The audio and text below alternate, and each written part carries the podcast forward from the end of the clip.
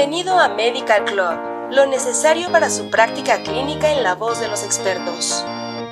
Material de uso exclusivo para profesionales de la salud en México. Al reproducir este podcast está confirmando que es un profesional de la salud. Bienvenidas y bienvenidos a la edición Gastroenterología de Medical Club. Es un placer tenerlos en este episodio en el que hablaremos acerca del aumento de la prevalencia de enfermedad de hígado graso no alcohólico en niñas y niños y el impacto que genera en su vida. Comencemos. La enfermedad por hígado graso no alcohólico puede afectar a todos los grupos de edad, incluidos niños y adolescentes. Su prevalencia va en rápido aumento, pero actualmente es subestimada en América Latina, por lo que es esencial contar con políticas públicas para reducir y manejar la carga de la enfermedad y sus consecuencias para la salud.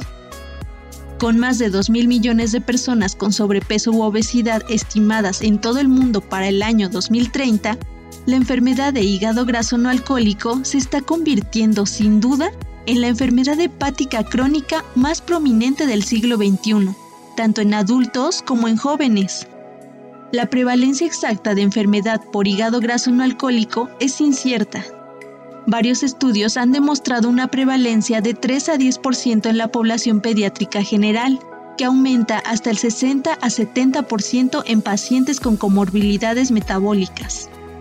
En Estados Unidos se realizó un estudio en niños no seleccionados que murieron en accidentes, se demostró que la prevalencia de hígado graso no alcohólico corroborado por muestras histológicas fue variable, de 0.7% en niños de 2 a 4 años hasta 17.3% en adolescentes de 15 a 19 años, pero aumentó a 38% en niños catalogados con obesidad.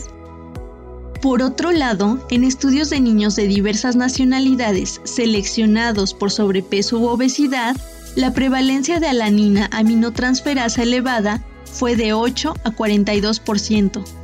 Esta fue mayor que la prevalencia de evidencia ecográfica de esteatosis hepática, que fue de 1.7 a 77%.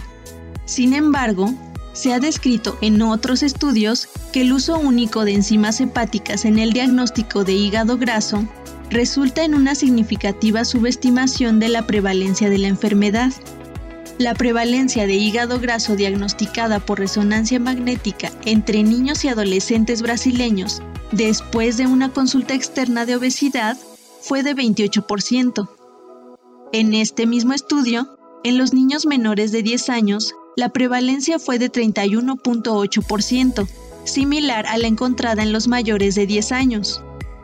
Es importante mencionar que varias comorbilidades se han asociado con una mayor prevalencia y o gravedad de la enfermedad por hígado graso pediátrica, aunque la fisiopatología de estas asociaciones aún no se comprende por completo. La apnea obstructiva del sueño, por ejemplo, se asoció con la presencia de esta patología en dos estudios pediátricos independientemente del índice de masa corporal u otros factores de riesgo metabólicos. Los pacientes pediátricos con panipopituitarismo parecen tener un mayor riesgo de enfermedad por hígado graso no alcohólico, esteatohepatitis no alcohólica e incluso cirrosis, similar al aumento de la prevalencia y la gravedad de enfermedad por hígado graso no alcohólico entre adultos con hipopituitarismo. La presencia de enfermedad por hígado graso no alcohólico en edad pediátrica se asocia con el desarrollo de diabetes mellitus tipo 2 y obesidad en la edad adulta. Hay pocos estudios epidemiológicos que hayan evaluado la historia natural del hígado graso en pacientes pediátricos, pero se sabe que los adolescentes que la padecen tienen cifras más elevadas de glucosa en ayuno y deterioro de la sensibilidad a la insulina comparado con los controles. En la población adulta y pediátrica con enfermedad por hígado graso no alcohólico, se estima una reducción en la expectativa y la calidad de vida. Al comparar una cohorte de personas con esta enfermedad con población general sana de la misma edad y sexo, se observó un número significativamente mayor de eventos de progresión, calculando una tasa de mortalidad estandarizada de 13.6 se ha demostrado que el sobrepeso al final de la adolescencia es un predictor significativo de enfermedad hepática grave.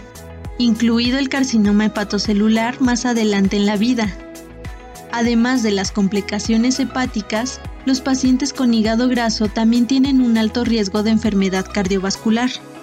A pesar de la escasa información de pacientes pediátricos en esta área, la historia natural de la enfermedad por hígado graso no alcohólico pediátrica apoya algunas conclusiones. El 15% de los niños con hígado graso tienen fibrosis en etapa 3 o superior en el momento del diagnóstico, y la enfermedad en los niños parece ser más grave en comparación con los adultos. Los informes muestran que algunos pacientes tienen una rápida progresión a eventos clínicos de enfermedad por hígado graso no alcohólico, tales como muerte, trasplante, diabetes o un evento cardiovascular. Debido a que tales eventos clínicos en la población pediátrica generalmente no ocurren hasta los 21 años, las niñas y niños con diagnóstico requerirán un seguimiento a largo plazo hasta la edad adulta. Con base en la escasa literatura disponible, la prevalencia de hígado graso en adultos en América del Sur parece ser mayor que la tasa reportada para los Estados Unidos. Sin embargo, sigue siendo infradiagnosticada en muchos lugares. Así concluimos este capítulo de la edición Gastroenterología de Medical Club. Los invitamos a escuchar el siguiente, en donde hablaremos sobre los factores de riesgo para desarrollar enfermedad por hígado graso no alcohólico. Gracias por escucharnos. Los esperamos, colegas. Esto fue Medical Club